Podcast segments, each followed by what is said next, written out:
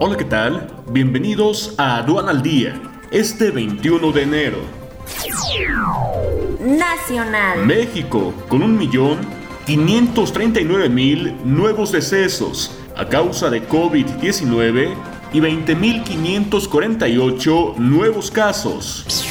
México ha suministrado 501.030 dosis de la vacuna de Pfizer contra COVID-19 a personal médico. Ninguna vacuna contra COVID-19 tiene resultados finales de los ensayos clínicos, señala López Gatel. Internacional. Wall Street recibe a Biden con entusiasmo. Biden desmantela política migratoria de Trump.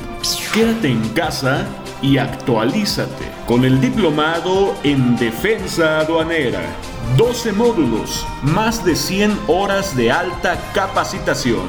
Conoce el temario completo e inscríbete ya en sencomex.com.